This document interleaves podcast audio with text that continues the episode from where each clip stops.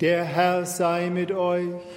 Und mit deinem Geiste. Aus dem heiligen Evangelium nach Lukas.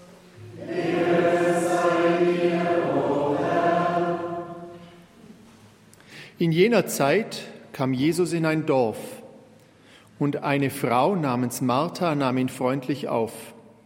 Sie hatte eine Schwester, die Maria hieß. Maria setzte sich dem Herrn zu Füßen und hörte seinen Worten zu. Martha aber war ganz davon in Anspruch genommen, für ihn zu sorgen. Sie kam zu ihm und sagte, Herr, kümmert es dich nicht, dass meine Schwester die ganze Arbeit mir allein überlässt. Sag ihr doch, sie soll mir helfen. Der Herr antwortete, Martha, Martha, du machst dir viele Sorgen und Mühen aber nur eines ist notwendig. Maria hat das Bessere gewählt. Das soll ihr nicht genommen werden. Evangelium unseres Herrn Jesus Christus.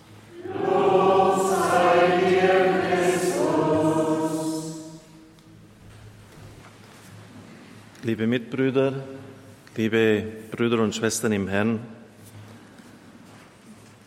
ich habe gestern Abend mit Peter Mayer gesprochen und gesagt, dass ich jetzt eigentlich die ganzen Tage der Hauptzeitbrand war, er soll es doch bitte machen. Und er hat dann gemeint, weil ich ihm auch die Gedanken über eine neue Predigtreihe vorgestellt habe, dann soll ich doch das Evangelium heute Ihnen auslegen. Und darum stehe ich hier.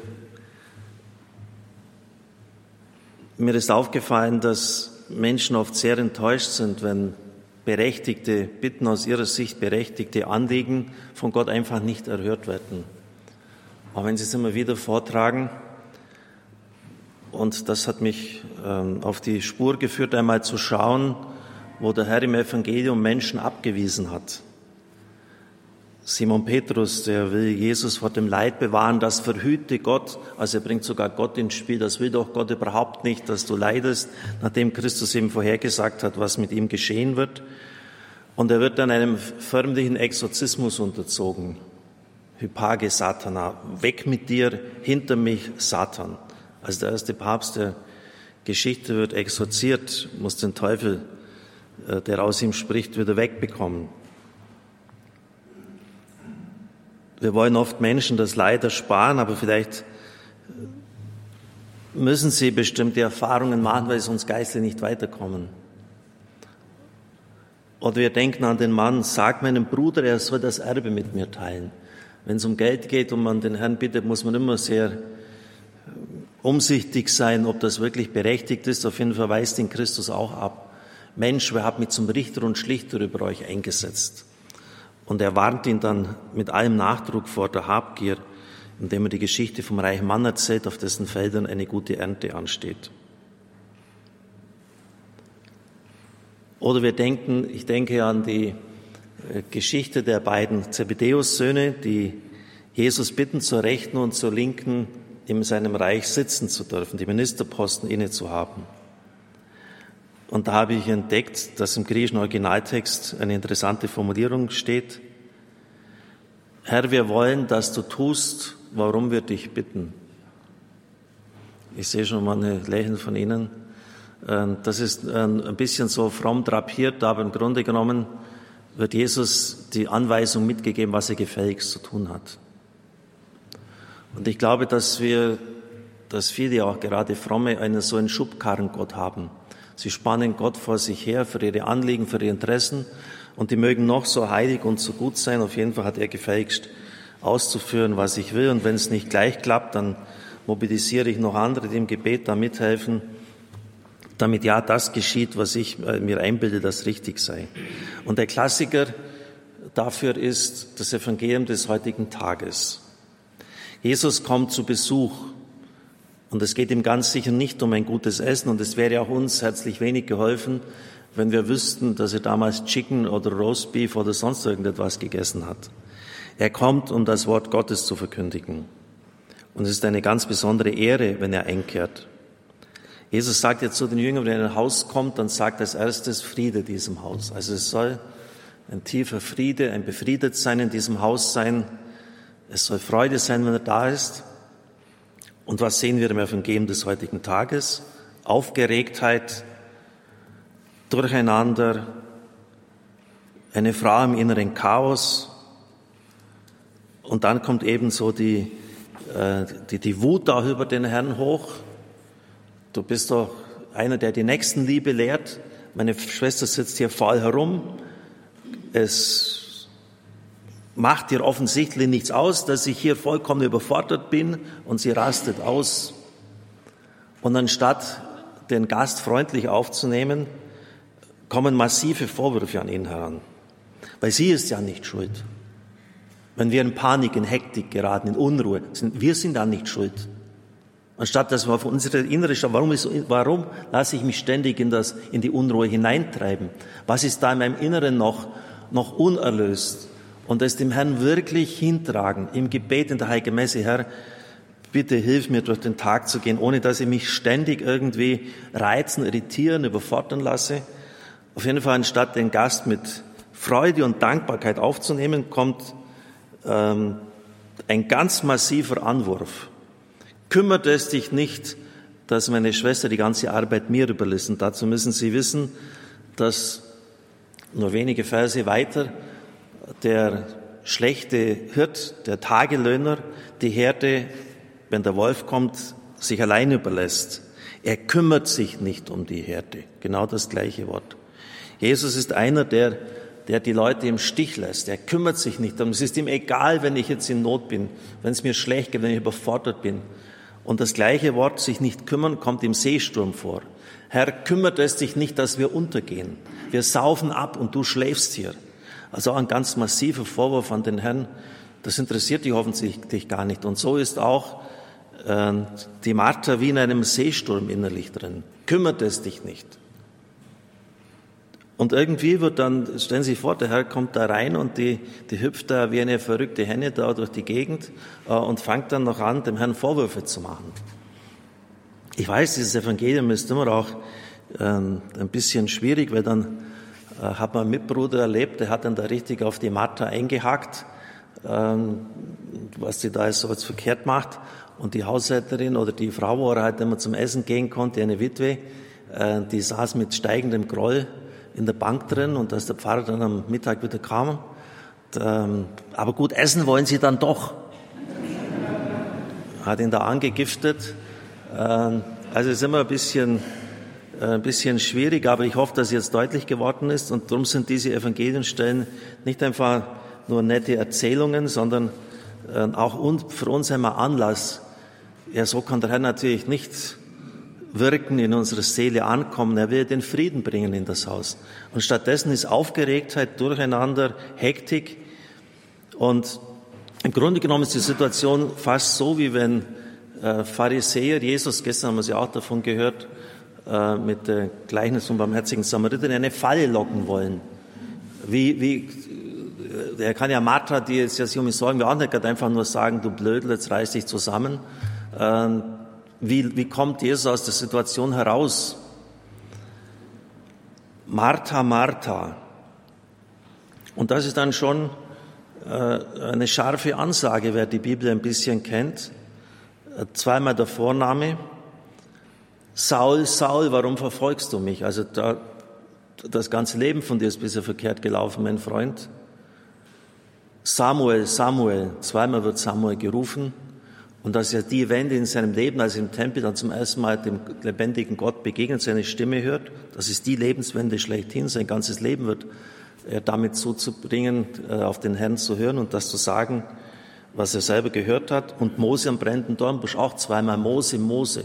Das war ja die entscheidende Gottesbegegnung und der Auftrag schlechthin, Israel aus der Sklaverei herauszuführen. Martha, Martha. Du machst dir viele Sorgen und Mühen, Klammer auf, viel zu viele Sorgen und Mühen. Du meinst, du musst alles selber machen. Und es ist geistlich enorm gefährlich und ich rate Ihnen da wirklich vielleicht diese Meditationen von der Sarah Young, die kürzlich gestorben ist, zu lesen. Diese 365 Liebesbriefe, da kommt da ständig vor, diese ständig sich absorgen, ja, den Termin und das und hier und da und dort.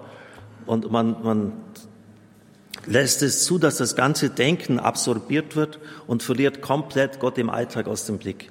Du machst dir viele Sorgen und Mühen. Nur eines ist notwendig, nämlich wirklich auf den Herrn hinzuhören, tief im Innersten ruhig werden. wenn Sie stundenlang da sitzen, bis dann mal alles Innere sich setzt, hinzuhören, was er sagen will. Und der Herr wird dann die Dinge schon sehr deutlich aussprechen und nicht ständig in einem oberflächlichen Getrieben und getrieben sein und, und tun und machen wollen. Und letztlich hört man gar nicht, was Gott will von einem. Maria hat das Bessere gewählt und das soll ihr nicht genommen werden. Auch hier wird der Christus mit ein paar wenigen Sätzen klärt die Situation absolut souverän.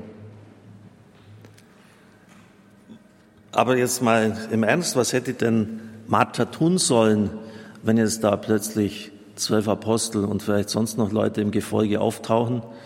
Das wird die beste Hausfrau überfordern. Meine Hausdame, die habe ich auch hier gesehen. Gisela, was würden Sie sagen? Heute Mittag kommen noch zwölf Leute zusätzlich, plus einer noch, 13. Wir haben auch gehört, dass Frauen im Gefolge von Jesus waren. Vielleicht sind es auch 20, ich weiß es nicht. Was würden Sie denn sagen? Wie hätte man da richtig reagieren können? Gibt es eine Situation in der Bibel, wo jemand souverän und richtig reagiert hat?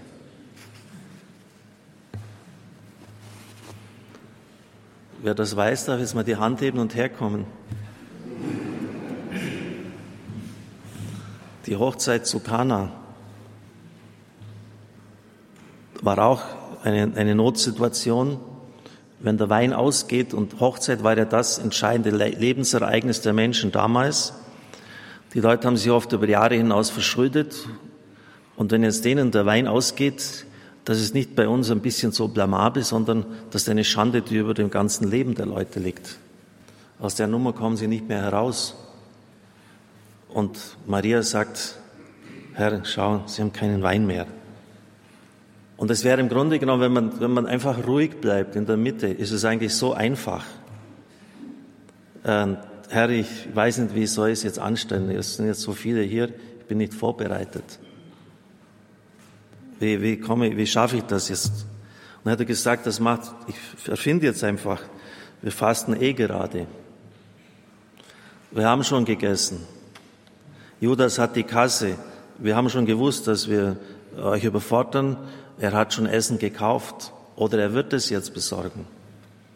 Oder was habt ihr denn da? Der Herr hätte sogar vermehren können. Er hat ja alle Möglichkeiten, hat sie auch schon getan. Auf jeden Fall wäre es ganz leicht gewesen, die Situation zu lösen, wenn man nicht vollkommen kopflos geworden wäre und dann sogar noch unverschämt wird. Also das vielleicht mal, das war jetzt ein kleiner Teaser, und das nennt man, Teasen nennt man das heute, ein Appetitmacher. Also war jetzt die erste Predigt, die ich schon vorab gehalten habe, aber die kommen erst irgendwann im nächsten Jahr und dann hören Sie das noch einmal. Äh, Pastor Peter Meyer hat mir jetzt gezwungen, heute die Predigt zu halten.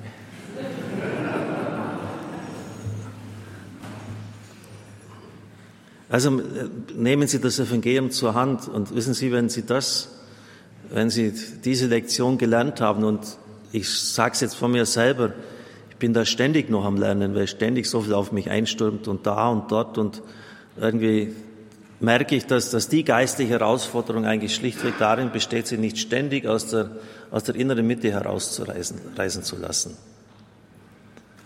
Und man hat tausend Gründe, warum man dann nicht betet, warum man nicht zur Stille kommt und wunderbare Ausreden. Und ich, ich merke zum Beispiel, dass der Herr äh, von mir will, dass ich mir, das klingt jetzt ein bisschen blöd für Sie, aber das ist ganz, ganz, ganz ernst gemeint, dass ich mich nicht ständig so intensivst auf Predigten vorbereite. Habe heute gar nichts mitgenommen, habe gedacht, jetzt lasse ich es mal drauf ankommen. Jetzt rede ich einfach was der Geist Gottes durch mich sagen will.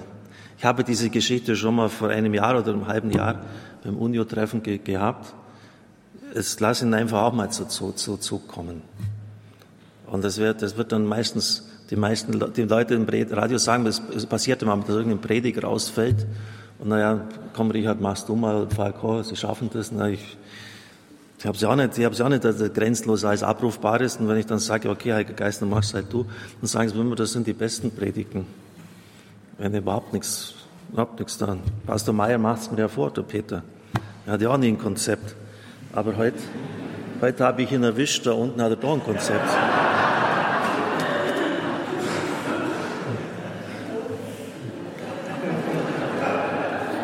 Amen.